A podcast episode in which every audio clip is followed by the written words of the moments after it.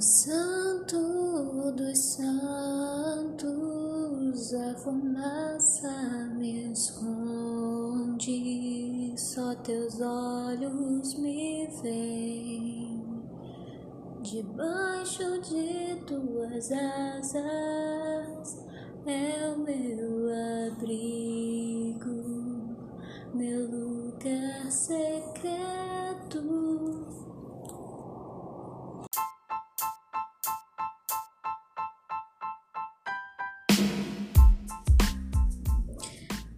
Boa noite, blá blá blá blá blá blá blá blá blá blá.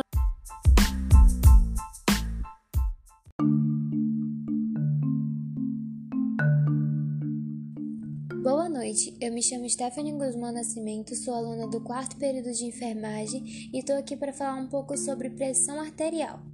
O que seria a pressão arterial?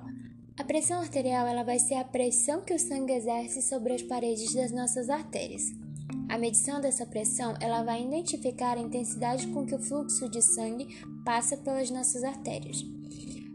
Para isso, os valores de referência que vão ser utilizados, eles vão ser representados em milímetros de mercúrio e vão ser compostos por duas medidas conhecidas como sistólica e diastólica. O aparelho utilizado para aferir a pressão é conhecido como esfigmomanômetro. Ele é dividido em partes. Quais são essas partes? O manômetro, que é aonde vai estar os valores dessa pressão, o manguito, que é o que é colocado no braço do paciente, a válvula de pressão o alívio, o bulbo, ou mais conhecido como pera, e as vias de conexão. Como medir essa pressão? Primeiro passo é estudar o paciente, saber se o paciente tomou café, minutos antes de aferir essa pressão, se ele está com a bexiga cheia, se ele fez alguma atividade, algum esforço físico, se ele já comeu, se alimentou. Por quê? Porque é muito importante saber esses fatores, porque esses fatores vão influenciar muito na pressão. Porque, por exemplo, se a, o paciente consumiu cafeína, a cafeína pode alterar a pressão desse paciente, ou até mesmo se ele fez algum exercício físico, se movimentou com muita força, fez algum esforço, isso tudo pode alterar a pressão do paciente e nos dar uma pressão que não é verdadeira. O primeiro passo para ferir essa pressão, o paciente ele deve ser colocado sentado, com ambos os pés é, encostados no chão, não pode estar com os pés cruzados. As costas devem estar retas e apoiadas no encosto de cadeira. Os braços eles devem estar esticados, apoiados em uma mesa mais ou menos na mesma altura do coração.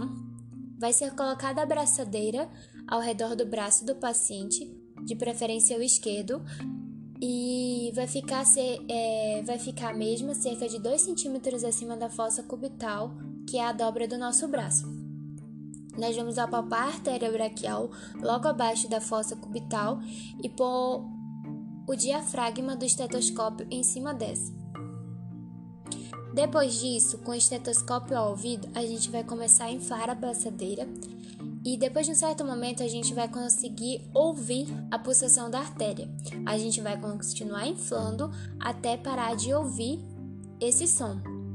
Depois disso, nós vamos esvaziar a braçadeira de forma bem lenta quando o som do pulso reaparecer, a gente vai ter que ver qual é o valor que o aparelho está nos mostrando. Essa vai ser a pressão conhecida como sistólica, que é chamada e conhecida popularmente como pressão máxima. Depois disso, nós vamos continuar desinsuflando a braçadeira. Quando o som do pulso desaparecer de vez, a gente vai verificar o valor que vai estar tá mostrando no aparelho e essa vai ser a pressão diastólica, conhecida como a pressão mínima. E é isso aí.